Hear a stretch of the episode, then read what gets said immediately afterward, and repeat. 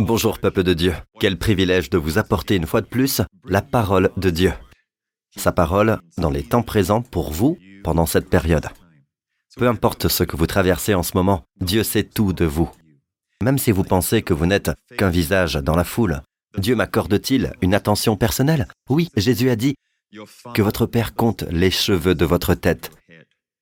C'est une attention très intime et détaillée Amen. Il se soucie de vous et de ce que vous traversez. C'est cela l'amour. Et nous ne pouvons pas comprendre ce genre d'amour parce que notre amour est très général. Nous aimons une personne pour ce qu'elle fait pour nous, rarement à cause de l'amour inconditionnel, n'est-ce pas? Nous apprenons à marcher dans l'amour inconditionnel. Et l'amour de Dieu pour vous est inconditionnel. Il est attentif à chaque détail de votre vie. N'aie pas peur, petit troupeau. Et quand il a dit cela, il y avait beaucoup de gens autour de lui des gens qui n'étaient pas en communion avec Dieu, des gens qui ne marchaient pas avec lui, en plus de ses disciples qui apprenaient à marcher avec Dieu. Néanmoins, il leur dit à tous, Votre Père, qui prend soin des oiseaux du ciel, sait ce que vous vivez. Il compte les cheveux de votre tête. Ne savez-vous pas que vous valez plus que tous les oiseaux du ciel que Dieu nourrit? Amen. Ce dont Dieu prend soin. Il dit aussi, considérez les lys toute l'herbe des champs qui existe aujourd'hui et qui demain sera jetée au feu. Tout est desséché sous le soleil de l'été. Et pourtant il dit, Votre Père prend soin de cette herbe temporelle. Ne le fera-t-il pas bien plus volontiers pour vous? Amen. Il dit aussi ceci, même Salomon, qui était l'homme le plus riche de l'histoire, il dit, le roi Salomon lui-même, dans toute sa gloire, n'a jamais été aussi bien vêtu que l'un d'eux en parlant des. Amen. Il dit alors, si Dieu habille ainsi l'herbe des champs qui existe aujourd'hui et qui sera demain jetée au feu, ne le fera-t-il pas bien plus volontiers pour vous? Pensez-y. Il compare Salomon à l'herbe et dit que la gloire que Dieu donne à l'herbe est plus grande que la gloire de Salomon. Mais il poursuit en disant, mais Dieu se soucie de vous plus que de l'herbe, qui est plus grande que la gloire de Salomon. Amen. À combien plus forte raison Dieu prendra-t-il soin de vous Louons le Seigneur. Je crois que nous vivons une époque où nous voyons des choses se produire partout dans le monde. Ce monde qui crie au manque, à la pénurie, n'est-ce pas À la récession.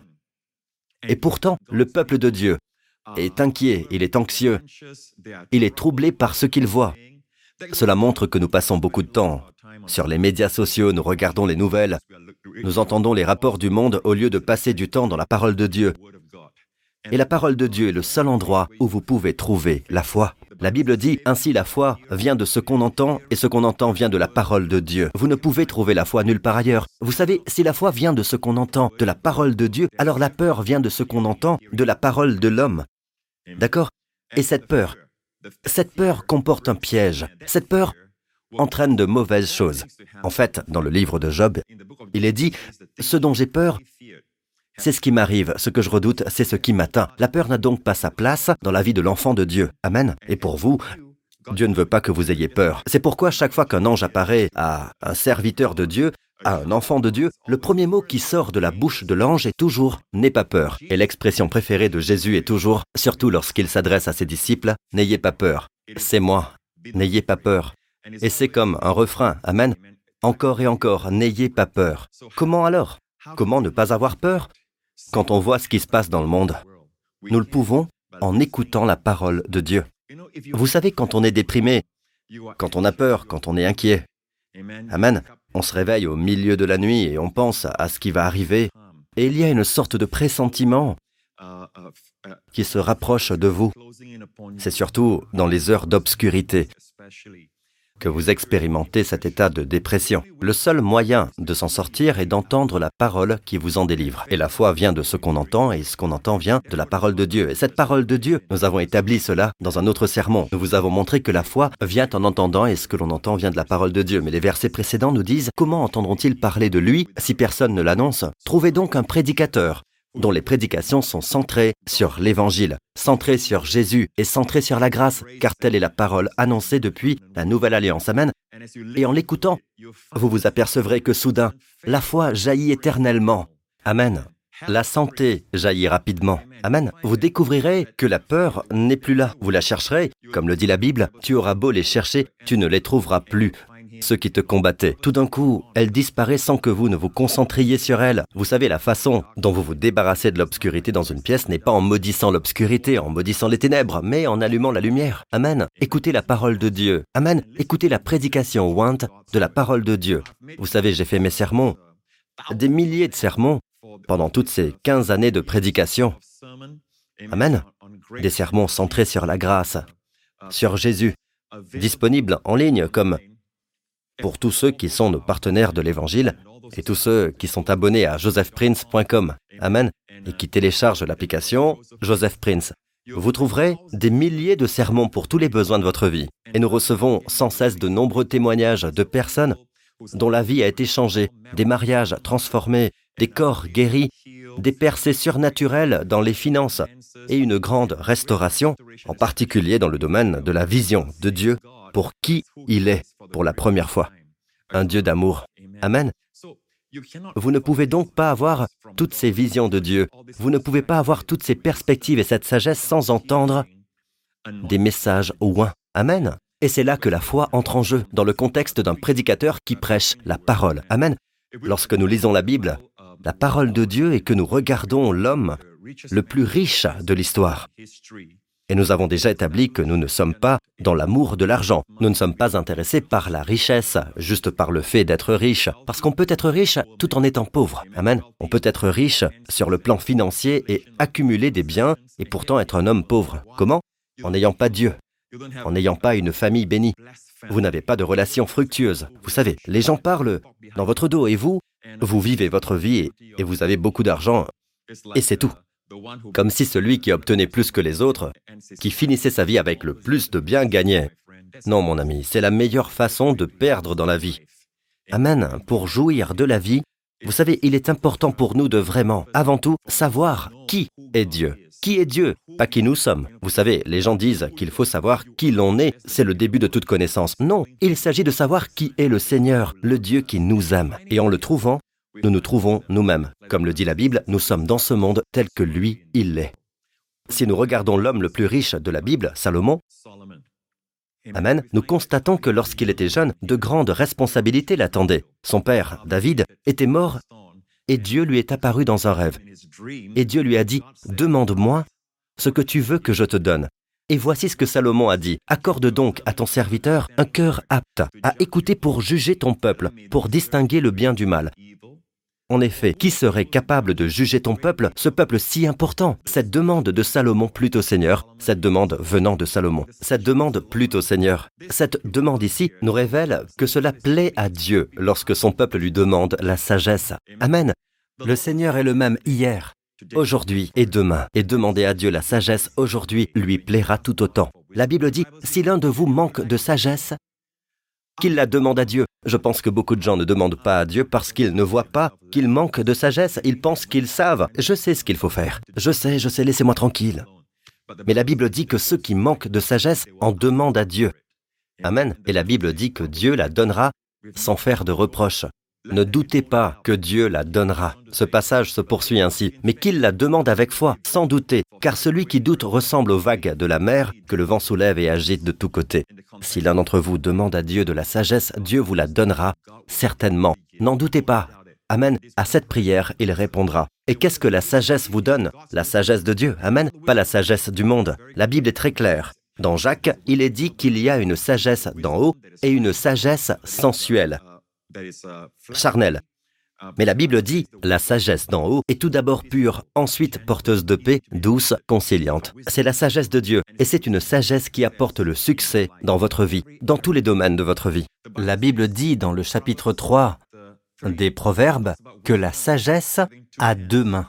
La sagesse est donc personnifiée ici, sous la forme d'une femme à deux mains. Une longue vie est dans sa main droite, dans sa gauche se trouve la richesse et la gloire. Notez que la main droite est toujours la main de prédilection. La plupart des gens utilisent leur main droite, n'est-ce pas?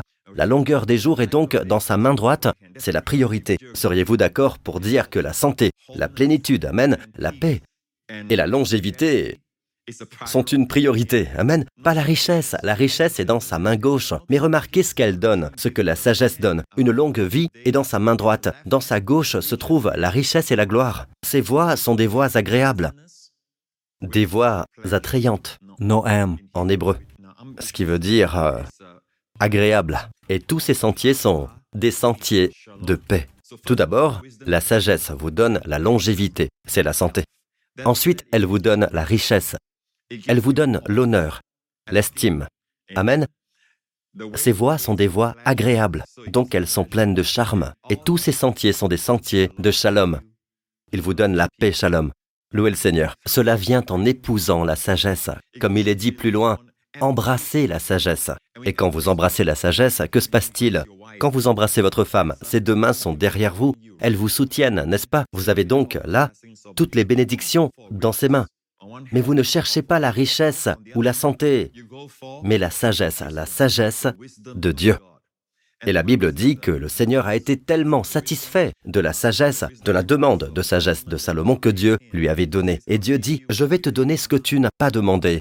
Dieu lui dit, puisque c'est cela que tu demandes, puisque tu ne réclames pas pour toi ni une longue vie, ni les richesses, ni la mort de tes ennemis, mais que tu demandes de l'intelligence pour exercer la justice, je vais agir conformément à ta parole.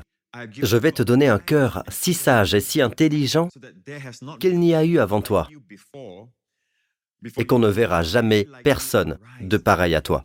Je te donnerai en outre ce que tu n'as pas demandé, des richesses et de la gloire. Voyez-vous cela? C'est comme le chapitre 3 des Proverbes que nous venons de lire. La richesse et l'honneur dans la main gauche. Amen. Dieu dit, je t'ai donné ce que tu n'avais pas demandé, la richesse et l'honneur, afin qu'il n'y ait personne comme toi parmi les rois jusqu'à la fin de tes jours. Et si tu marches dans mes voies en respectant mes prescriptions et mes commandements, comme l'a fait ton père David, je te donnerai une longue vie. Remarquez bien que celle-ci est assortie d'une condition. D'accord? Elle est assortie d'une condition. Remarquez que nous avons établi que Dieu dit, je te donnerai ce que tu n'as pas demandé. En fait, il a demandé la sagesse. Il n'a pas demandé la richesse et l'honneur, mais la sagesse apporte la richesse et l'honneur. Dieu dit donc, j'ai donné, n'est-ce pas? J'ai donné quoi? La richesse et l'honneur. C'est la main gauche, non? Dans ce que nous venons de lire, nous parlons de la main gauche. Mais remarquez que la main droite n'a pas encore été donnée. Dieu dit, je t'ai donné. La richesse et l'honneur lui ont donc été donnés la nuit même où Dieu lui est apparu en songe. Amen. Et Dieu a demandé, que te donnerai-je? La nuit même où il a demandé à Dieu la sagesse, Dieu lui a donné la richesse et l'honneur. Amen. C'est le début. Dieu soit loué. Mais remarquez que Dieu ne lui a pas encore donné la main droite. La main droite est assortie d'une exigence. Amen. D'une condition. Si tu marches dans mes voies, si tu observes mes lois et mes commandements comme l'a fait ton père David, je te donnerai la main droite, je prolongerai tes jours. Remarquez que la durée des jours vient, la santé et la durée des jours viennent avec la main droite. Malheureusement, nous savons que Salomon n'a pas vécu très longtemps. Salomon avait pourtant bien commencé. Il a prospéré et est devenu l'homme le plus riche. Non seulement le roi, mais l'homme le plus riche de l'histoire. Si l'on considère sa richesse en termes d'aujourd'hui, il serait le premier trillionnaire de l'histoire. N'est-ce pas? Parce que toutes les mesures, la quantité et tout ce qui est spécifiquement mentionné dans la Bible sont entrés dans son royaume. D'accord? Il serait le premier trillionnaire. Bien. Il avait des richesses et de l'honneur, mais il n'a pas vécu longtemps. Vous savez pourquoi? Parce qu'il s'est écarté des commandements de Dieu. Il s'est écarté de la parole de Dieu. Et Dieu dit, si tu gardes mes commandements, je prolongerai tes jours. Il y avait donc une condition à cela. Amen. Si vous gardez mes commandements, ce que Salomon n'a pas fait. Plus tard, il a épousé beaucoup, beaucoup de femmes et beaucoup de femmes étrangères. Et avec les épouses sont venues toutes leurs idoles et leurs dieux. La Bible dit que le cœur de Salomon, rappelez-vous, Salomon a demandé à Dieu un cœur apte à écouter. Certaines Bibles traduisent par un cœur intelligent, mais en hébreu, c'est un cœur qui entend. Mais à cause de son amour pour toutes ces femmes étrangères, son cœur s'est détourné de Dieu. Remarquez, c'est là que tout commence. Les bénédictions commencent toutes par son cœur. Amen. Il a demandé à Dieu ceci, accorde donc à ton serviteur un cœur apte à écouter. Ce mot écouter a aussi le sens de entendre. Un cœur qui entend. Amen. Pour juger ton peuple, pour distinguer le bien du mal. Il demandait donc à Dieu de la sagesse Mais la sagesse, dans le sens d'une compréhension ou d'un cœur qui écoute, le mot hébreu shama est utilisé ici, un cœur qui entend. Même dans la Septante, qui est la version grecque de ce verset, le mot est en fait entendre. Entendre, amen. C'est donc de cela que Salomon s'est écarté. Plus tard dans sa vie, il a commencé à adorer des idoles. Il a commencé à s'éloigner de l'adoration de Dieu, le vrai Dieu, le Dieu d'Abraham, d'Isaac et de Jacob. Et il s'est éloigné. Cela nous dit quelque chose, mes amis. La sagesse est une personne et c'est notre Seigneur Jésus-Christ. Si vous regardez 1 Corinthiens 1.30, la Bible nous dit, c'est grâce à lui que vous êtes en Jésus-Christ, lui qui est devenu notre sagesse, notre justice, la source de notre sainteté et notre libérateur.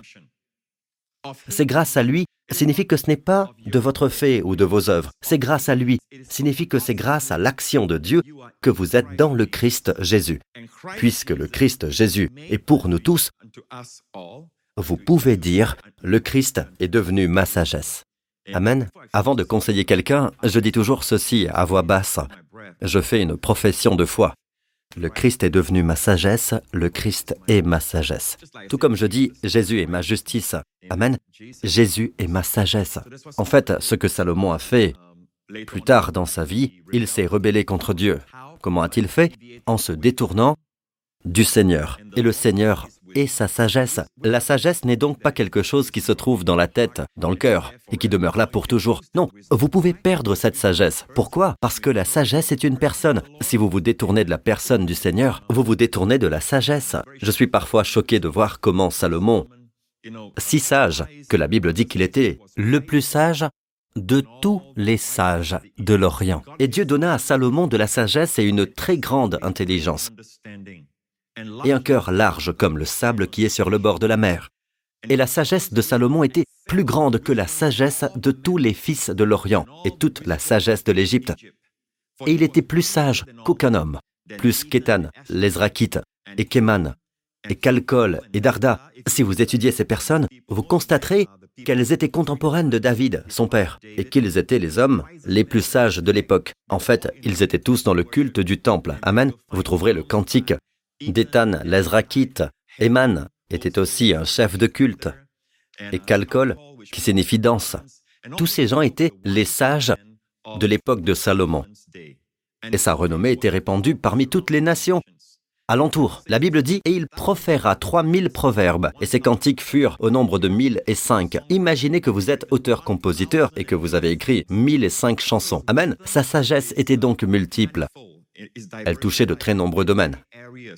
Amen. Quand Dieu vous donne la sagesse, ce n'est pas seulement pour gagner de l'argent. Amen. Bien que la richesse et l'honneur soient promis par Dieu. D'ailleurs, si la richesse et l'honneur sont des choses que Dieu ne veut pas que nous ayons, il ne les aurait pas données à Salomon. Il n'aurait pas dit, dans sa gauche se trouve la richesse et la gloire, d'accord? Faisons juste un petit détour pour parler de la façon dont les gens peuvent prêcher et partager que les richesses peuvent détruire. C'est vrai, mes amis. Si votre ambition dans la vie est juste d'être riche, vous serez affligé par de nombreux tourments. C'est ce que dit la Bible. Nous n'avons pas l'ambition d'être riche. Le fait d'avoir hâte d'être riche, ou que le désir d'être riche soit l'ambition d'une vie, cette richesse-là ne concerne qu'un seul domaine, l'argent. Mais Dieu veut vous donner la richesse et l'honneur, y compris l'argent. Amen. Dans tous les domaines de votre vie. Vous prospérerez dans vos relations avec votre conjoint, avec vos enfants, avec tous ceux qui vous entourent. Amen. Louons le Seigneur. Et c'est ce que Dieu veut pour nous tous. C'est pourquoi il a mis toute cette sagesse dans Salomon. Amen. Pour que Salomon puisse la mettre dans le livre des Proverbes. Et le livre des Proverbes est divisé en 31 chapitres. Pourquoi? Je crois que Dieu veut que nous ayons un chapitre pour chaque jour. Par exemple, si c'est le 5 novembre, ou disons que c'est le 10 décembre, D'accord Nous pouvons aller au dixième chapitre et commencer à lire ce chapitre-là. Et vous verrez que chaque mois, au dixième jour, ce dixième chapitre vous parlera différemment. Tous les versets qui s'y trouvent, vous cherchez le verset qui vous saute aux yeux, le verset qui vous arrête, qui vous saisit, amen, et vous dit, regardez-moi, étudiez-moi. C'est le verset qu'il vous faut pour ce jour-là. Il s'illumine. C'est comme l'Urim et le Tumim du prêtre dans le temple. Le mot qui s'illumine, c'est le mot de la direction de Dieu, la sagesse de Dieu. Amen.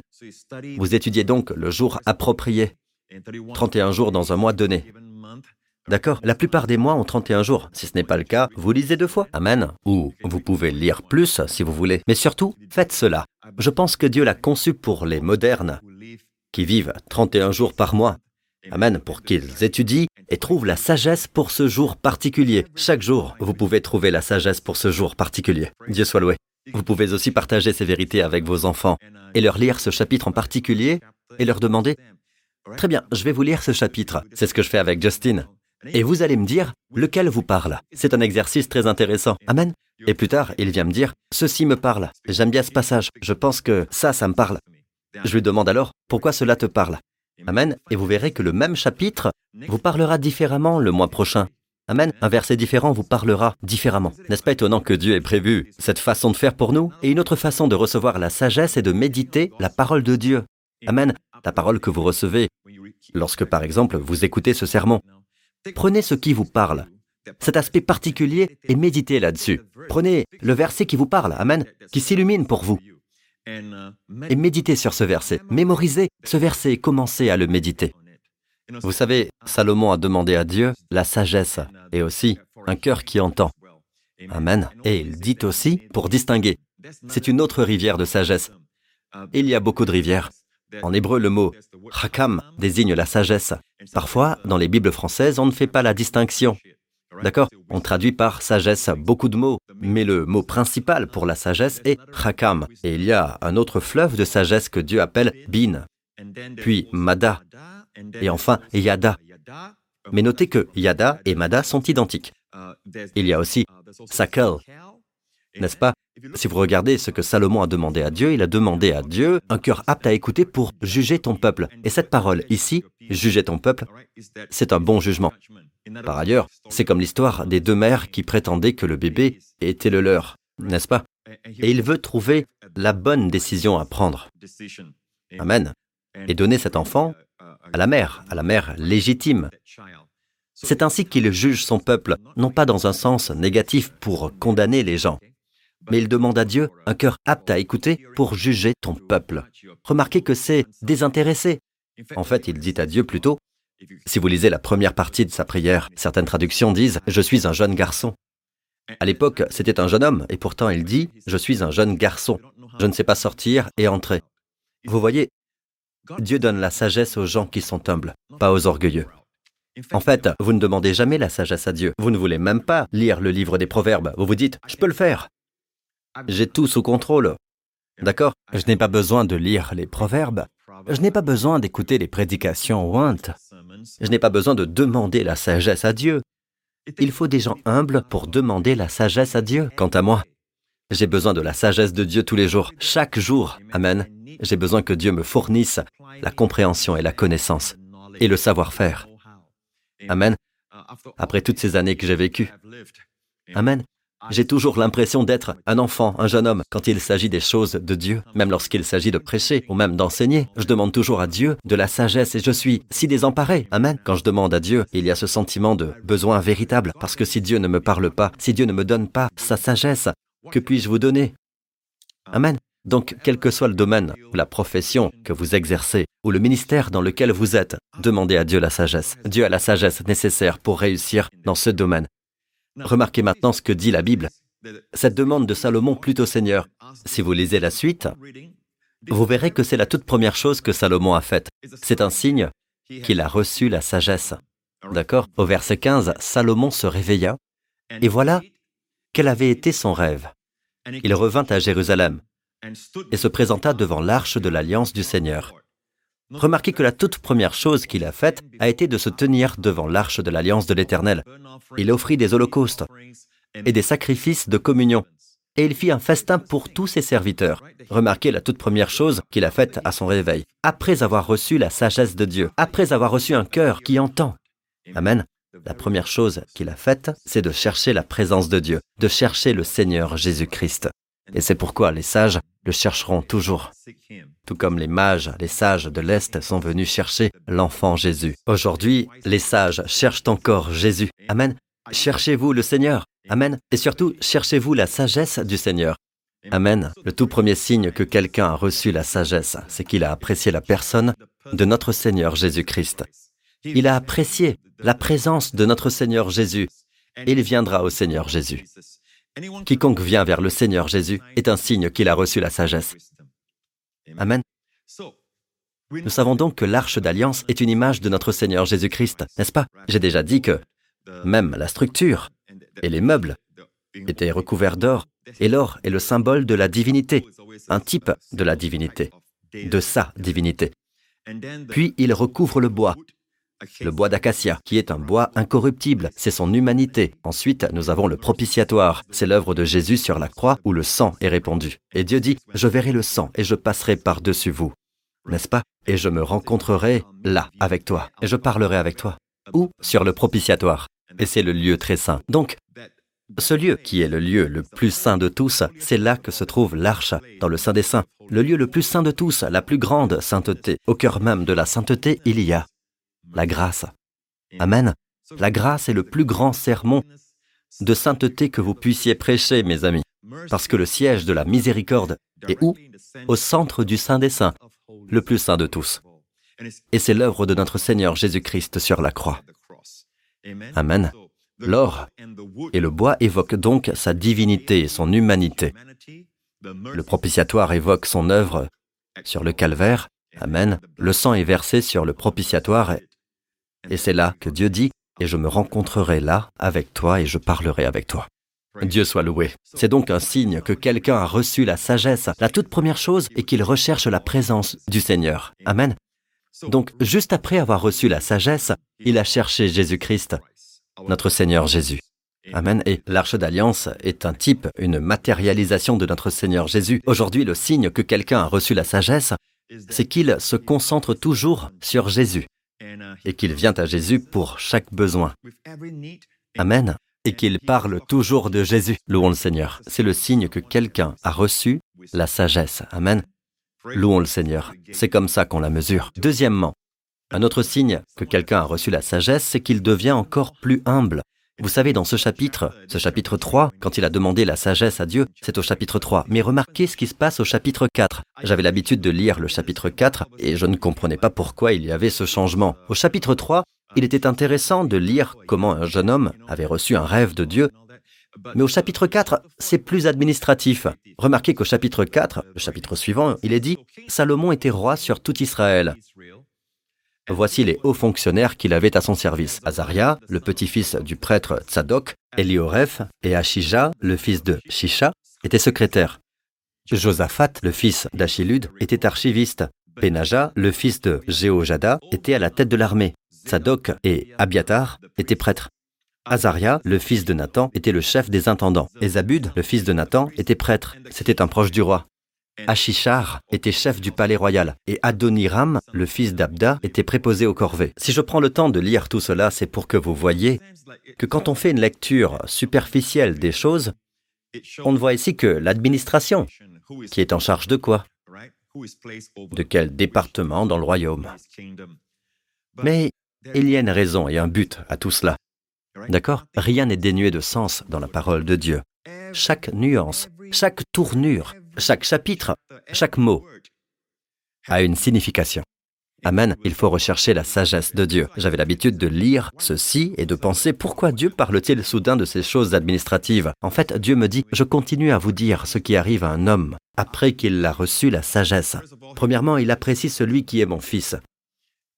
Deuxièmement, il devient humble et il s'entoure de gens afin qu'ils puissent bénéficier de leur avis, de leurs conseils, de leur sagesse. Il est mentionné, voici les hauts fonctionnaires qu'il avait à son service. Verset 2, Azaria, le petit-fils du prêtre Tzadok. Immédiatement après avoir reçu la sagesse, il commence à valoriser et à donner la priorité à notre Seigneur Jésus-Christ. Amen, en l'adorant comme le centre de sa vie. Le deuxième résultat de la réception de la sagesse est qu'il devient humble nous venons de le dire, et nous l'avons démontré. Et la sagesse de Salomon était plus grande que la sagesse de tous les fils de l'Orient et de toute la sagesse de l'Égypte. Il est dit ensuite, et il était plus sage qu'aucun homme, plus qu'Étan et tous les autres. Il s'agit des hommes les plus sages de l'époque, en particulier à l'époque de son père David. Et pourtant la Bible dit qu'il était plus sage que tous les hommes. Nous voyons donc que la sagesse de Salomon, la sagesse que Dieu lui a donnée, surpassait la sagesse de tous les hommes de l'Orient. Vous pouvez donc penser à tous les hommes célèbres de l'histoire qui sont originaires de l'Orient, les hommes les plus sages de l'époque, et la Bible dit que la sagesse de Salomon les a tous surpassés. Et toute la sagesse de l'Égypte. L'Égypte était une représentation du monde. La sagesse de Salomon, celle que Dieu lui a donnée, cette sagesse surpasse toutes les sagesses du monde d'aujourd'hui. Il était plus sage que tous les hommes. Et tous ces noms que je viens de mentionner font référence aux hommes les plus sages du temps de son père David. Amen. Et pourtant, il les a tous surpassés. Cette sagesse est donc supérieure. Elle est supérieure à toute la sagesse que vous pouvez trouver dans le monde et à tous les autres sages. Alors mes amis, demandez à Dieu de vous donner la sagesse. La sagesse n'est pas l'intellect, elle peut inclure l'intellect. Et c'est souvent le cas. Mais la sagesse est la sagesse de Dieu. Elle vient comme un flux. En fait, vous constaterez que le Saint-Esprit est impliqué. Lorsque vous êtes rempli de l'Esprit, vous êtes rempli de sagesse. Et là, vous voyez que la sagesse de Salomon surpasse toutes les autres, mais quand il a reçu la sagesse de Dieu, le chapitre suivant nous dit que, pensez-y, qu'il s'est entouré de personnes qui pouvaient lui donner des conseils, surtout des gens qui étaient capables de lui donner des conseils. La toute première personne est Azaria, le prêtre. Pourquoi aurait-il besoin d'un prêtre? N'a-t-il pas un contact direct avec Dieu? Après tout, Dieu lui est apparu directement, dans un rêve. Dieu lui est apparu. Dieu lui a parlé directement. Pourquoi aurait-il besoin d'un prêtre? Et pourtant, il était humble. Cela me parle. Car aujourd'hui, nous avons tous besoin d'un pasteur. Nous avons besoin de leaders, de pasteurs, de responsables, de groupes de soutien, de personnes que nous apprécions et respectons en tant qu'individus, à l'écoute de Dieu. Amen. Ils ne sont pas dans une position d'autorité sur nous. Non, mais une personne qui nous nourrit, une position de responsabilité, de la grâce sur nous. Amen. Quand ils reçoivent de Dieu un message pour nos vies, qu'importe ce qu'ils doivent affirmer, ce qu'ils doivent corriger ou prévenir, cette directive provient du Seigneur. Nous leur faisons confiance, surtout en ce qui concerne leur capacité à entendre Dieu, et c'est pourquoi ils sont dans nos vies. Amen. Mais souvent, quand les gens pensent qu'ils sont sages, ils sont intelligents.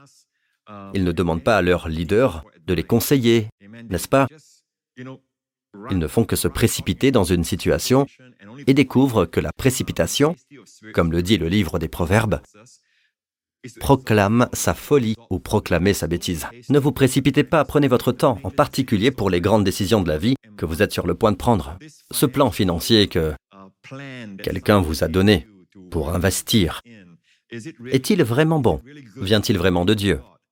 Souvent, vous regardez vos dirigeants et vous commencez à vous dire qu'est-ce qu'ils savent de l'acuité financière Que savent-ils de l'intelligence financière? Ils ne sont pas dans ce domaine, mais ils sont dans le domaine qui couvre tout cela. Ils sont dans le domaine de l'écoute de Dieu. Amen. Et Dieu a un mot à dire sur tous les domaines. Amen. Sa sagesse a surpassé tous ces gens dans tous les domaines. Amen. Ils peuvent l'attester, même s'ils ne sont pas compétents dans ce domaine. Je l'ai vu maintes et maintes fois, alors qu'ils cherchaient le Seigneur. Ils reçoivent la parole du Seigneur qui est nécessaire pour cette situation. Ce que je vais dire là, je le dis pour la gloire de Dieu. Je constate souvent que je ne suis pas bien informé, que je n'ai pas d'expérience dans certains domaines et les gens viennent me demander conseil pour évoluer dans ces domaines particuliers de l'aide, dans le domaine qui les préoccupe, mais il s'agit d'une expertise, d'une compétence, d'une capacité que je n'ai pas moi-même. Mais Dieu me donne une parole, et c'est cette parole qui les soutient, c'est cette parole qui les touche. Mes amis, vous avez besoin d'avoir des leaders spirituels autour de vous des responsables de groupes de soutien ou des leaders de cellules, par exemple, ils fonctionnent comme des personnes qui entendent Dieu pour vous. Et même s'ils n'ont pas la parole en ce moment, ce n'est pas la peine de se précipiter. Chaque fois que quelqu'un vous dit de vous précipiter dans quelque chose, de prendre cette décision tout de suite, de signer au bas d'un document, et qu'on vous pousse à faire quelque chose, arrêtez-vous un instant et dites-vous, celui qui s'énerve facilement proclame sa folie ou sa bêtise. Amen. Ce n'est jamais la voix de Dieu. La Bible dit celui qui croit ne se hâte pas. Amen. Détendez-vous. Amen. Respirez. Amen. Prenez le temps de consulter les personnes qui vous aiment, celles dont Dieu vous a entouré. Demandez-leur d'écouter Dieu. Demandez-leur de prier à ce sujet. Surtout votre conjoint. Amen. Il y a des gens qui prennent des risques financiers, Amen, ou font des investissements, ou quoi que ce soit, sans même consulter leur femme. Et je connais des cas comme ça. En fait, beaucoup de mariages se sont brisés précisément parce que les finances étaient mal gérées. Et vous savez, ils ne disent pas à leurs femmes comment ils utilisent leur argent. Ce n'est pas leur argent, mais celui du couple, pour investir dans quelque chose qu'ils pensent que leur femme ne comprend pas. Vous savez, j'aime toujours dire que les hommes sont comme ça. Parfois, ils vont à une conférence financière pour obtenir des conseils et ils paient 200 dollars pour cette conférence ou d'autres conseils. Et ils paient pour ça juste pour avoir le même conseil gratuitement à la maison de la part de leur épouse. Amen. Et vous savez, les épouses, elles ne savent peut-être pas tout sur l'aspect financier des choses, mais elles ont de l'intuition. Dieu a donné aux femmes ce don spécial de l'intuition. Amen. Et c'est là que Dieu nous parle. C'est là qu'elles sont sensibles et elles peuvent confirmer quelque chose que Dieu dit dans votre esprit. Amen. C'est pourquoi Ève tournait autour de l'arbre de la connaissance du bien et du mal, parce qu'elle était intuitive. Le diable le savait et il a commencé à lui parler. Bien sûr, elle a entendu la mauvaise voix et elle a obéi à la mauvaise voix, mais cela ne change rien au fait que le diable savait qui approcher. D'accord? Grâce à l'intuition de cette femme que Dieu lui a donnée. Cherchez le conseil de votre femme. Assurez-vous qu'elle est en paix avant de faire quoi que ce soit. Vous savez, Wendy et moi, nous avons un accord. Si elle ne se sent pas en paix, je ne le ferai pas. Même ma décision de me passer de salaire de l'Église, c'est quelque chose que je devais lui dire et la laisser prier à ce sujet. Amen. Mais tant qu'elle ne revenait pas vers moi pour me dire qu'elle était d'accord avec ça, que nous n'étions pas d'accord elle et moi, je ne l'ai pas fait. Nous devions être en accord. La Bible dit deux hommes marchent-ils ensemble sans s'être concertés? Comme je l'ai dit, il y a des gens qui veulent se lancer dans l'investissement financier avec leur argent et avec l'argent de la femme aussi. Et au final, ils n'ont aucun retour sur l'investissement, aucun profit. Et ils ont perdu des milliers de dollars. Et puis, ils doivent tout expliquer à l'épouse, mais ils sont toujours aussi pressés de devenir riches toujours à la recherche de la prochaine combine. Mes amis, la Bible vous dit que si vous êtes pressé de devenir riche, vous ne savez pas que la pauvreté est sur votre chemin. C'est ce que dit la Bible.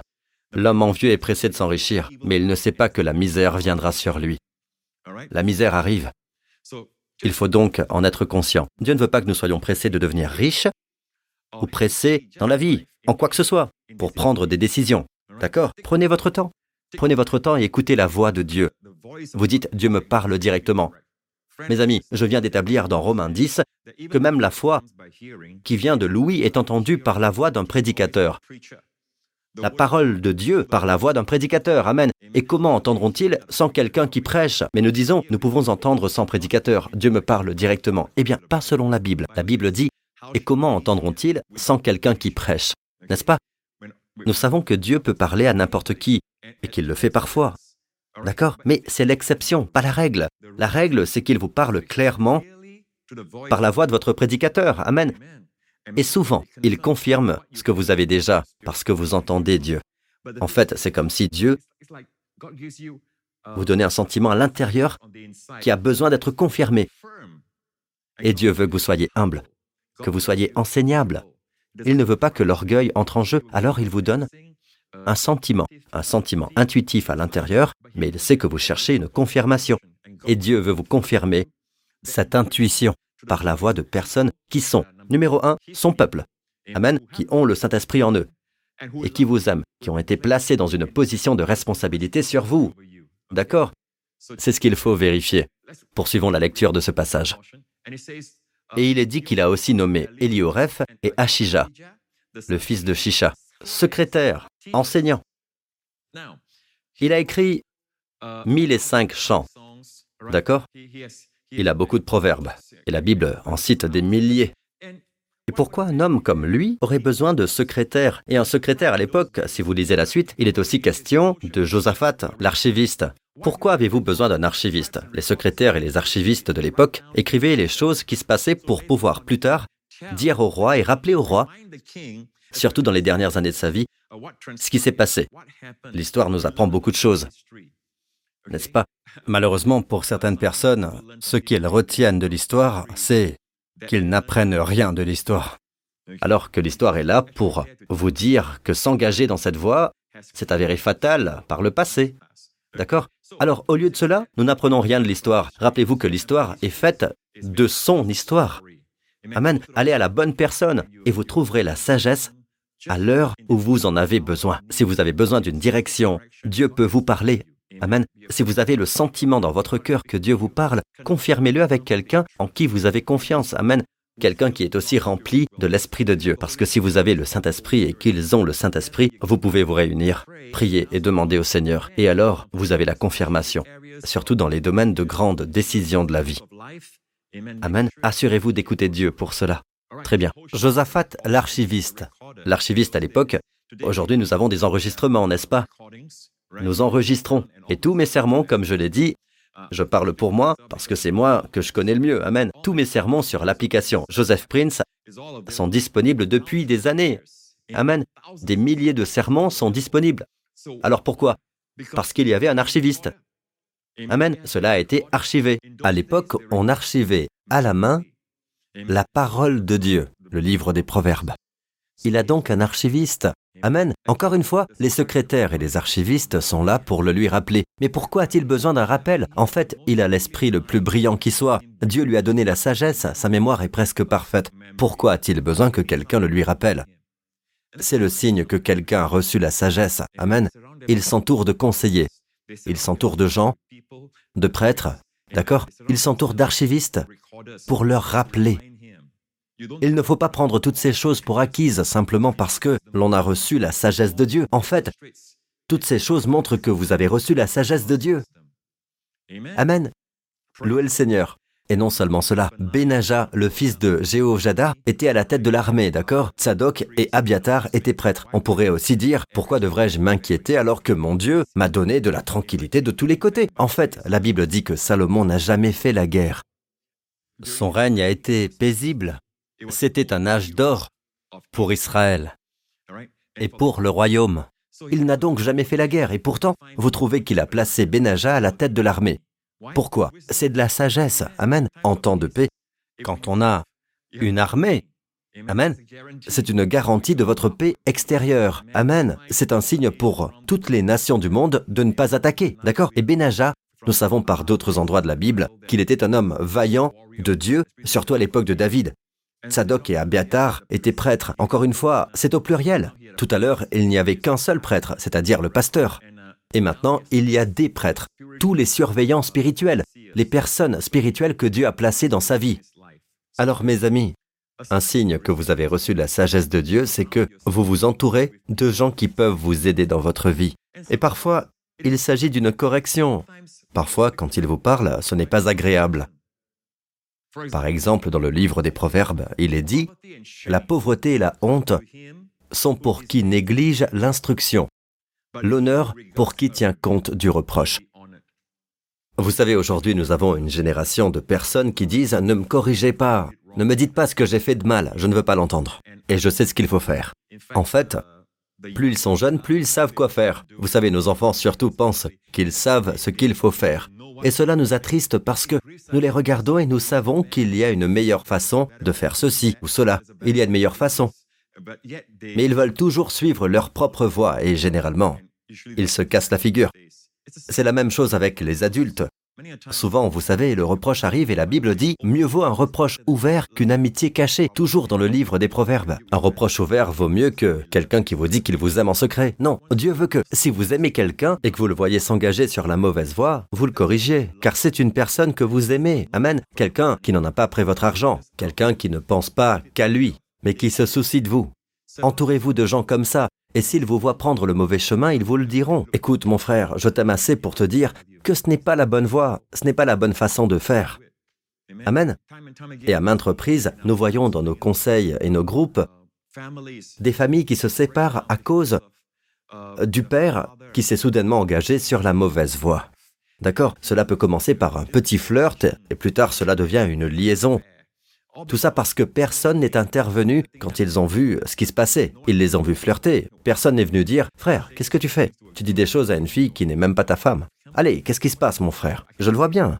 D'accord? Vous avez besoin de gens comme ça dans l'Église. Vous avez besoin de gens qui vous disent la vérité. Amen. Parce qu'ils vous aiment. Amen.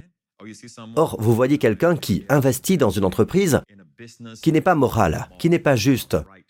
Et je parle d'expérience. J'ai vu des familles se séparer parce que le mari voulait s'enrichir rapidement et qu'il pensait faire une bonne affaire, même si la femme disait non. La femme ne se sentait pas en paix. Or, la Bible dit clairement dans le livre des Proverbes, celui qui amasse peu à peu augmente son bien. Amen. Mais non, je ne veux pas travailler peu à peu, je veux juste la voie facile. Je sais que je peux gagner de l'argent avec la combine du moment.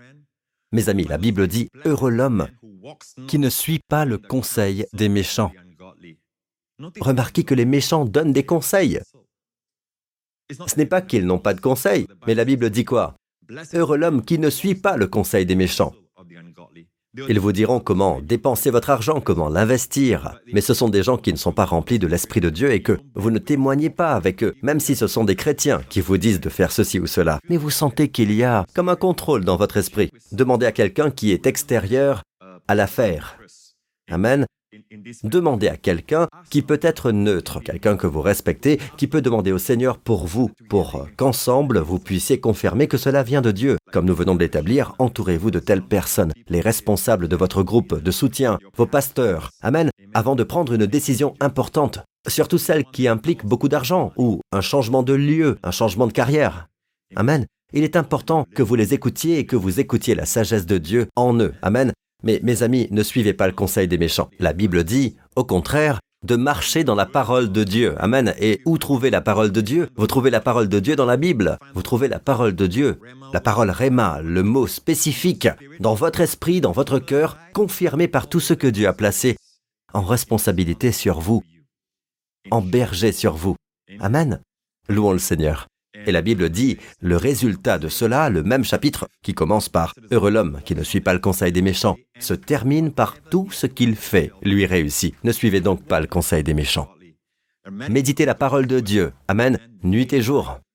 Et vous prospérerez. Votre feuillage ne se flétrira pas et tout ce que vous ferez prospérera. Amen.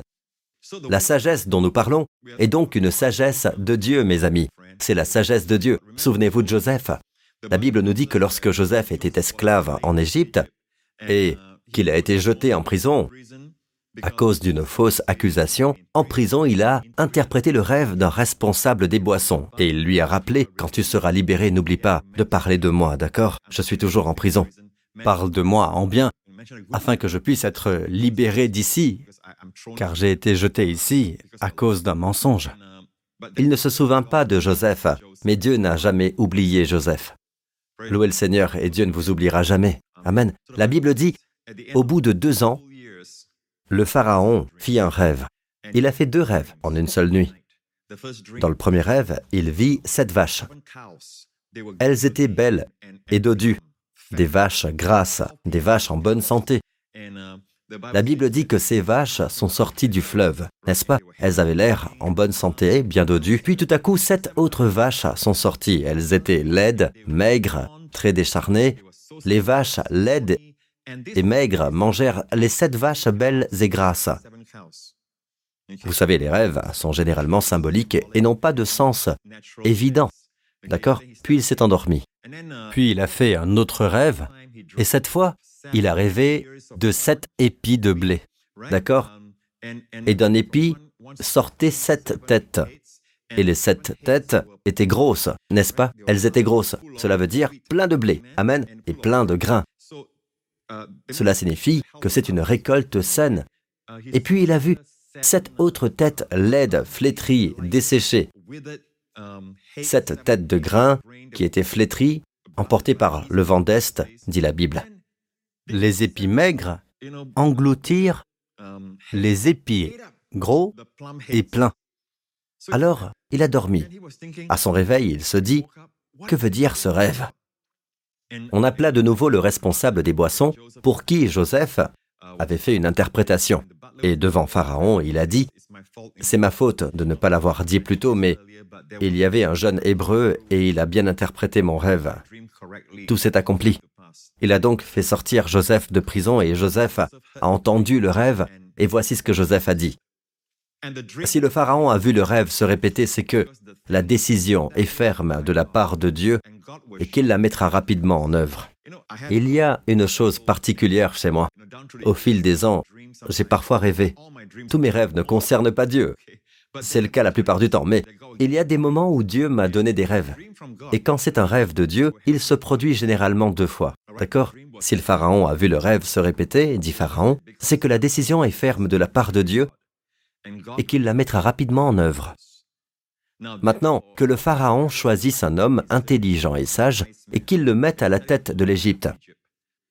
Vous souvenez-vous que Joseph, au début de sa vie, avait reçu des rêves de Dieu, mais il n'avait pas été capable de les interpréter. Beaucoup d'entre nous sont dans cette situation où nous pensons qu'il y a quelque chose de significatif à propos d'un rêve, d'une prophétie ou quelque chose que Dieu nous a dit, mais nous ne sommes pas capables de l'interpréter ou de donner à cela un sens que nous pouvons comprendre. Que se passe-t-il donc? Il y a une différence. Même le roi Nabucodonosor, dont le royaume était le plus puissant de l'époque, le roi de Babylone, il a eu un rêve de Dieu, mais il n'a pas pu l'interpréter. Il a dû demander à Daniel d'interpréter le rêve. Il a fallu que l'homme de Dieu vienne interpréter le rêve. La capacité d'interpréter est donc quelque chose qui vient de Dieu, uniquement de Dieu. N'importe quel homme peut faire un rêve. Et il n'a pas besoin d'être rempli de l'Esprit de Dieu. Ils peuvent simplement faire ce rêve simplement rêver, mais ils ne sont pas capables d'interpréter. Il y a donc une différence. À une époque, Joseph n'était pas capable d'interpréter. Il a fait un rêve et n'a pas pu l'interpréter. Il a dit à ses frères, je vous ai vu vous prosterner devant moi, etc. Mais il ne pouvait pas l'interpréter. D'accord? Mais plus tard, il a pu interpréter les rêves. Quelle était la différence? La différence est la suivante. La capacité d'interpréter est venue après qu'il ait dit non à la séduction de la femme de Potiphar. Il a dit non. Et il y a quelque chose en cela. Il y a quelque chose dans le fait de marcher avec Dieu et de ne pas pécher. Par exemple, la Bible dit, celui qui commet l'adultère, celui qui le fait détruit son âme. Son âme, ici, n'est pas seulement votre vie. Cela peut signifier la vie, mais l'âme, c'est aussi le domaine de l'esprit et des émotions. Plus vous vous livrez à des désirs charnels, à la pornographie, à l'adultère ou autre chose, laissez-moi vous dire que votre esprit ne peut pas penser correctement. Vous ne pouvez pas prendre de bonnes décisions. Je trouve souvent des gens qui sont impliqués dans la convoitise charnelle. Ils deviennent de plus en plus ignorants, de plus en plus inintelligents, en d'autres termes, stupides. D'accord, la Bible dit qu'il est stupide de faire toutes ces choses. Celui qui le fait détruit son âme. Son âme allait bien, mais il la détruit. Donc, remarquez la capacité d'interpréter. Tout homme peut recevoir un rêve de Dieu. Dieu peut donner un rêve à un homme, même s'il n'est pas croyant. Mais la capacité de l'interpréter est réservée à ceux qui marchent avec Dieu. Amen. Nous voyons donc que Joseph a dit non à la convoitise de la chair. Amen. Et après cela, il a été capable d'interpréter même s'il était en prison. D'accord? C'est ce qui s'est passé. Je pense que c'est une chose importante à considérer. Et ici, vous voyez que Joseph a dit, à propos des deux rêves, qu'il s'agissait en fait d'un seul rêve. Il l'a dit à Pharaon. Et cela signifie que les vaches grasses et les épis gras signifient sept années d'abondance. N'est-ce pas? Il y aura sept années d'abondance, la récolte sera abondante, il y aura une récolte exceptionnelle.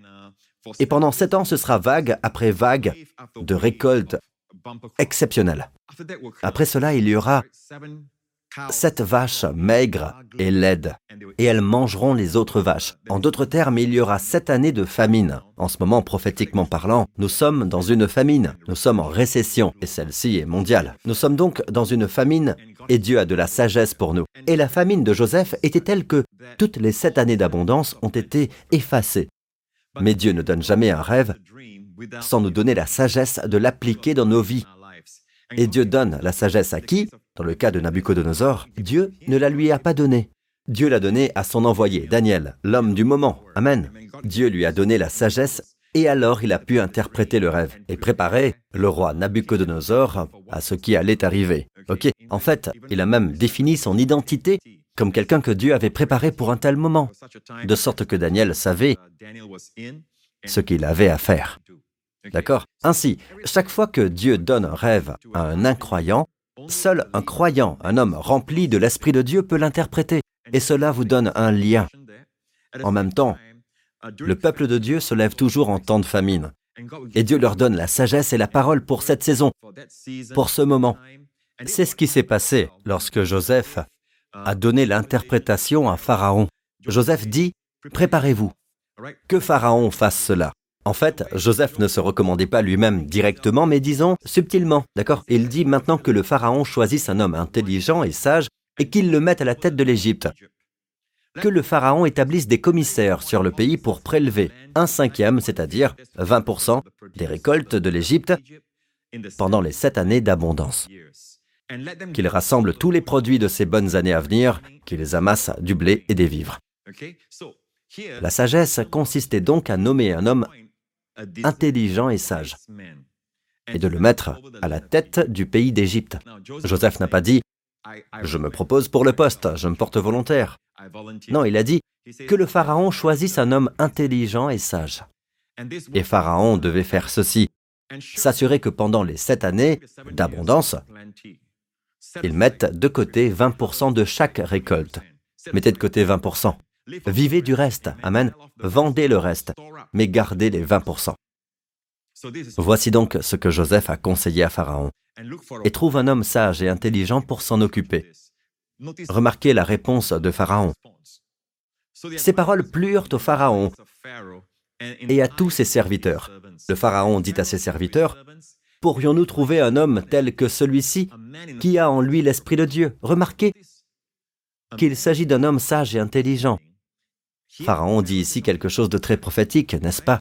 Nous savons que c'est prophétique parce qu'il a bien discerné. Il dit, pourrions-nous trouver un homme tel que celui-ci, en désignant Joseph, un homme tel que celui-ci, qui a en lui l'Esprit de Dieu. Cela montre qu'un homme qui a de l'intelligence et de la sagesse est un homme en qui réside l'Esprit de Dieu. Et le Pharaon dit à Joseph, Puisque Dieu t'a fait connaître tout cela, il n'y a personne qui soit aussi intelligent et aussi sage que toi. Et il poursuit, tu seras responsable de ma maison et tout mon peuple obéira à tes ordres. Le trône seul m'élèvera au-dessus de toi.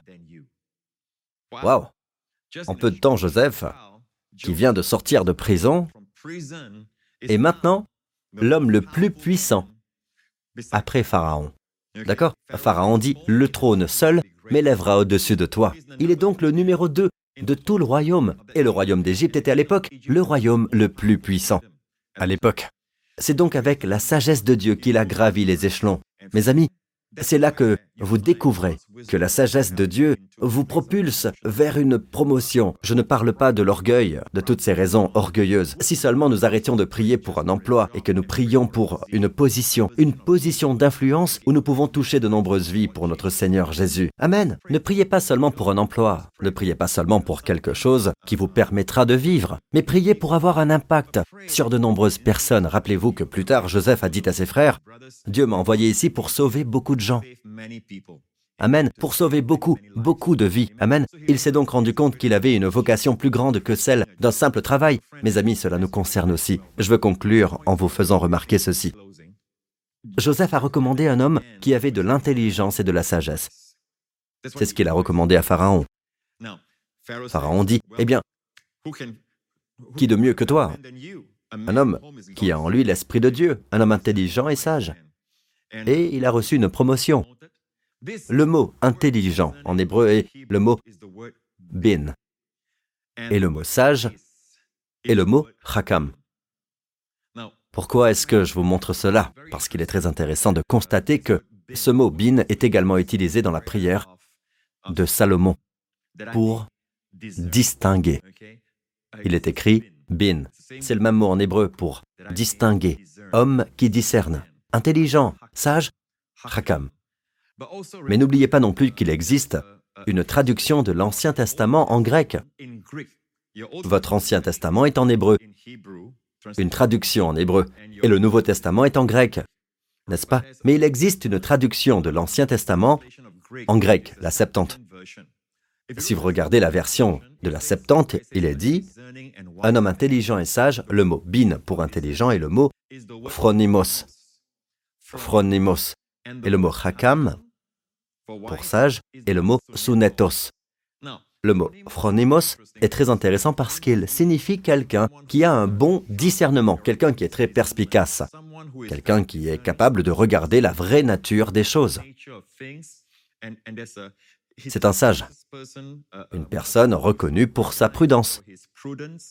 Il est capable de voir les choses avant qu'elles n'arrivent, d'accord? Intelligent, phronimos un mot très intéressant. Et Hakam, sage, Hakam en hébreu, le grec c'est sunetos. Sunetos signifie littéralement quelqu'un qui est capable de mettre deux et deux ensemble, les mettre ensemble pour trouver une solution. Amen. Il est capable de mettre deux et deux ensemble et d'arriver à une conclusion. Et c'est ce qu'a fait Salomon lorsque les deux femmes sont venues le voir, affirmant que le bébé était le leur. Il a été capable de mettre deux choses ensemble et de trouver la bonne réponse. La bonne mère, en fait.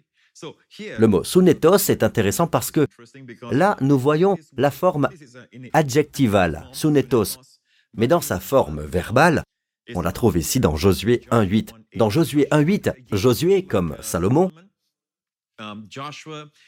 est sur le point d'endosser un rôle important.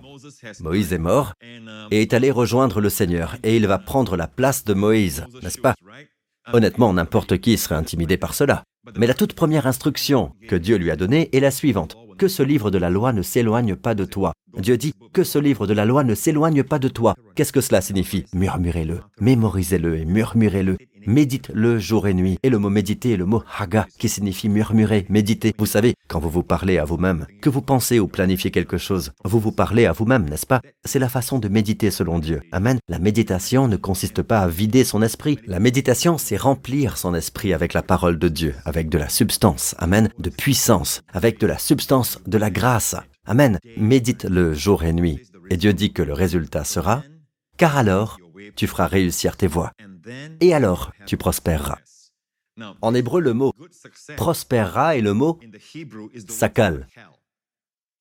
Mais en grec, c'est le mot suneimi. Cela ressemble à sunetos car il s'agit en fait du même mot. Sunetos est l'adjectif en grec et suneimi est le verbe. En d'autres termes, si vous méditez la parole de Dieu jour et nuit, vous rendrez vos entreprises prospères et vous aurez du succès. Suneimi. Amen. Comment obtient-on Sunaimi Comme Joseph qui avait Sunaimi. Il avait Sunetos, Amen. Il a mis deux et deux ensemble. Il est capable de discerner. Il est même capable de mettre littéralement les deux rêves ensemble pour n'en faire qu'un. Et il est capable de voir la réponse. Cela vient de Sunetos. C'est l'un des fleuves de la sagesse de Dieu qu'il libère dans votre vie lorsque vous avez Sunetos. Sunetos est, encore une fois, l'adjectif et la forme verbale, c'est Suneimi. Nous avons donc ici Suneimi, prospérer, sakal. Le mot sakal est très intéressant car on constate que David s'est comporté de manière sakal. Quand il est dit, il réussissait dans toutes ses entreprises, c'est sakal. Amen, Suneimi. Louez le Seigneur. Amen. Alors comment avez-vous Sunaimi dans votre vie? Comment avez-vous ce sakal dans votre vie? Comment avez-vous cette sagesse de mettre deux et deux ensemble? Alors que d'autres ne peuvent même pas les mettre ensemble et voir la solution Dieu dit qu'il faut méditer sa parole jour et nuit. Bien sûr, une autre façon de méditer est d'écouter les sermons. Amen, jour et nuit. Vous savez, si le diable vous bombarde de pensées déprimantes et de pensées sombres, des pensées négatives, toute la journée, tu ne vas pas guérir. Cette maladie va te tuer. C'est ce qui est arrivé à un tel, c'est ce qui est arrivé à telle autre personne, et vous ne protégez pas votre esprit, comment faire? Si le diable vous bombarde 24 heures par jour, 7 jours sur 7, Laissez-moi vous dire qu'il est temps pour vous de méditer sur la parole de Dieu. Écoutez la parole de Dieu jour et nuit. Et dans les moments où vous n'écoutez pas la parole de Dieu, méditez sur ce que vous avez écouté. Méditez sur la parole de Dieu, murmurez-la parce que le diable ne joue pas franc jeu. Il vous bombarde jour et nuit. Vous devez méditer la parole de Dieu jour et nuit. Louez Dieu. C'est l'une des plus grandes joies de ma vie personnelle. Je le fais depuis de nombreuses années en prenant un verset et en le méditant. Vous savez, quand je me réveille au milieu de la nuit, et qu'importe si c'est parce que j'ai mal mangé, ou que j'ai bu trop de café, ou que le diable essaie de perturber mon sommeil, et quand je me réveille au milieu de la nuit, une des choses que je fais toujours est de méditer. Méditer sur la parole de Dieu, où je prie dans l'esprit. Je ne reste pas là à m'inquiéter de ne pas avoir assez dormi et de ce qui va se passer pendant la journée. Vous savez, souvent dans les moments sombres de la nuit, vos pensées s'égarent vous verrez que vos pensées deviennent très sombres, comme les ténèbres qui vous entourent. Mais mes amis, c'est à ce moment-là que vous devez vous concentrer sur la parole de Dieu. Vous devez concentrer votre esprit sur la parole de Dieu et commencer à la murmurer. Amen. Le murmure aide à contrôler votre esprit pour qu'il se concentre sur quelque chose. Vous savez, les gens d'aujourd'hui ne savent pas se concentrer, ils ont tellement de distractions autour d'eux. Et méditer la parole de Dieu vous permettra de vous concentrer, vous concentrer sur ce verset, concentrer sur le mot dans ce verset. Amen. Cela vous aidera à vous concentrer, ce qui est la clé du succès dans la vie et qui fait cruellement défaut à la génération d'aujourd'hui, au monde d'aujourd'hui parce qu'ils sont tirés dans tant de directions et qu'il n'y a pas de temps à perdre. Alors, mes amis, la méditation vous donnera quoi? Sunaimi. Amen. La capacité à mettre deux et deux ensemble et de voir la sagesse de Dieu. C'est l'une des branches de la sagesse de Dieu. J'aimerais terminer par cette parole, car alors tu feras réussir tes voix. Amen. En hébreu, c'est le mot tsalear, et en grec, c'est le mot yuodo. Le mot yuodo est utilisé dans 3 Jean, chapitre 1, verset 2. Bien-aimé, je souhaite qu'à tous égards tu prospères et que tu sois en bonne santé, comme ton âme prospère. Très bien. Le mot prospérer est le mot yuodao. D'accord? C'est la même chose ici. En hébreu, c'est tsaléar. Et il est très intéressant de noter que ce mot tsaléar est également utilisé dans l'Ancien Testament, où il est dit que l'Esprit de l'Éternel vint sur Samson et qu'il a fait cet exploit. L'Esprit de Dieu est venu sur Samson à une autre occasion et il a fait ceci, il a fait cela. D'accord? Le mot pour venir sur Samson, c'est ce mot, l'Esprit de l'Éternel, tsaléar, sur Samson. Plus tard, l'Esprit de Dieu Saléar sur Saül et aussi sur David. Lorsque David a été oint par le prophète Samuel, la Bible dit l'Esprit de l'Éternel vint sur David. La parole vint sur David est identique à l'Esprit du Seigneur, Tsaléar, David. Qu'est-ce que cela signifie? Le succès et le Saint-Esprit vont de pair. Qu'importe les domaines de la vie dans lesquels vous voulez réussir, ou vous voulez être prospère. Amen. Vous pouvez faire confiance au Saint-Esprit pour vous y amener. Amen. Le Saint-Esprit qui vient sur vous, vous tsaléar. Amen. Tsaléar, le mot hébreu, d'accord? Il vous fera prospérer. Amen. Même dans votre mariage, dans vos relations, avec vos amis, avec vos collègues et les gens qui vous entourent, il va tsaléar ces relations. Amen. Il va tsaléar votre rôle de parent avec vos enfants. Il va tsaléar votre vie professionnelle. Il va tsaléar dans tous les domaines de votre vie, en particulier dans le domaine de votre âme. Car si votre âme prospère, vous serez en bonne santé et vous prospérez visiblement. C'est ce que dit 3 Jean 1, 2. Amen. Je prie donc au nom de Jésus pour que vous deveniez cet homme intelligent et sage, que vous deveniez cet homme qui a le hakam, qui a le bin, ou en grec, qui a le sunetos, et aussi quelqu'un qui a le phronimos. Amen. Quelqu'un de sage et d'intelligent quelqu'un qui est capable de s'adapter à ce que Dieu fait en cette occasion. Et rappelez-vous que lorsque Dieu donne un rêve ou donne une prophétie, peu importe, c'est pour la prospérité de son peuple. Amen. Il y a un verset dans la Bible, dans le livre d'Edras, qui dit Il progresse rapidement dans la construction, encouragé par les prophéties du prophète âgé et de Zacharie. Ces deux prophètes se sont élevés. Amen. Aujourd'hui, prophétiser, c'est comme entendre un sermon qui vous est prêché. Amen. Cela vous fera prospérer, cela vous Amen. Tout comme le peuple de Dieu a prospéré grâce aux prophéties des prophètes en ces jours-là. Amen. Je prie pour que vous deveniez des gens perspicaces et sages, des gens qui prospéreront à sa manière. il y a quelque chose d'intéressant à propos du mot prospère. En grec, c'est en fait un voyage prospère. Cela nous dit que la prospérité ou le succès, d'accord, n'est pas une fin en soi. C'est en fait un voyage. Amen. Alors que vous voyagez vers la fin, Amen, vous prospérez sur votre chemin. Louons le Seigneur. Alors, mes amis, demandez à Dieu de vous donner de la sagesse. Dans chaque entreprise, dans chaque effort, demandez à Dieu la sagesse. Vous savez, je demande à Dieu de la sagesse tous les jours, parce que tous les jours, je vois ma nécessité je vois mes lacunes et j'ai besoin de Dieu. J'ai désespérément besoin de sa sagesse. Amen. Puissiez-vous aussi vous trouver dans cette situation chaque jour, dans cette humilité, cette façon d'être enseignable et de demander la sagesse à Dieu. Amen. Dieu est plus disposé à vous donner la sagesse que vous ne le souhaitez. Et puis, deuxièmement, une fois que vous savez que vous appréciez la personne de Jésus, Soudain, vous voyez, mon Dieu, Jésus est ce dont il s'agit. Je veux l'aimer davantage. Je veux l'adorer davantage. Je veux le connaître davantage c'est le signe que vous avez reçu la sagesse. Soudain, Jésus devient le centre de votre vie. Chaque sermon que vous entendez, vous voulez entendre Jésus dans ce sermon. Amen.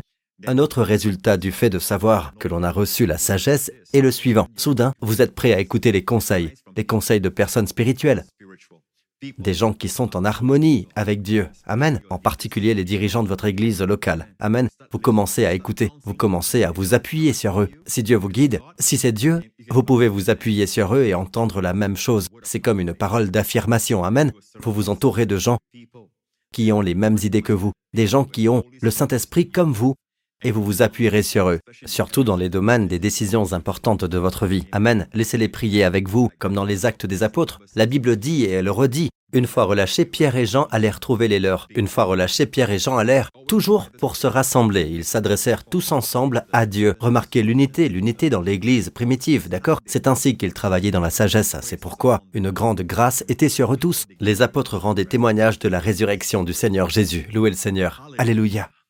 Père, au nom de Jésus, je te remercie pour tous ceux qui entendent cette parole en ce moment. Je prie, Père céleste, pour que tu élèves des hommes et des femmes intelligents et sages à partir de ce sermon. Je prie, Père, au nom de Jésus, pour que tu suscites une toute nouvelle génération de Joseph, de Daniel et de Salomon, Père, avec une fin heureuse. Alléluia. Amen. Louons le Seigneur. Et Père, je prie pour que tu les remplisses de ton hakam, de ton bin et de ton phronimos, de tes phronimos et de tes sunetos. Père, je prie pour que tu les remplisses de toutes les branches de ta sagesse, qu'ils n'agissent pas avec la sagesse charnelle, ni avec la logique humaine, mais avec la sagesse de Dieu. Je prie pour que tu les fasses prospérer, Seigneur, dans tout ce qu'ils entreprennent, que leur vie prenne un tournant maintenant, qu'ils reçoivent ta sagesse, Père. Je prie pour qu'ils continuent, Seigneur, à marcher avec toi et à poursuivre cette sagesse, Seigneur, non pas comme Salomon, Seigneur, mais comme Jésus l'a fait jusqu'à la fin de sa vie. L'auteur et le perfectionneur de notre foi, et qu'il fasse prospérer leur voyage, qu'il fasse prospérer tout sur leur chemin, jusqu'à ce que nous te voyions, Seigneur Jésus, face à face. Au nom de Jésus, je te le demande. Amen.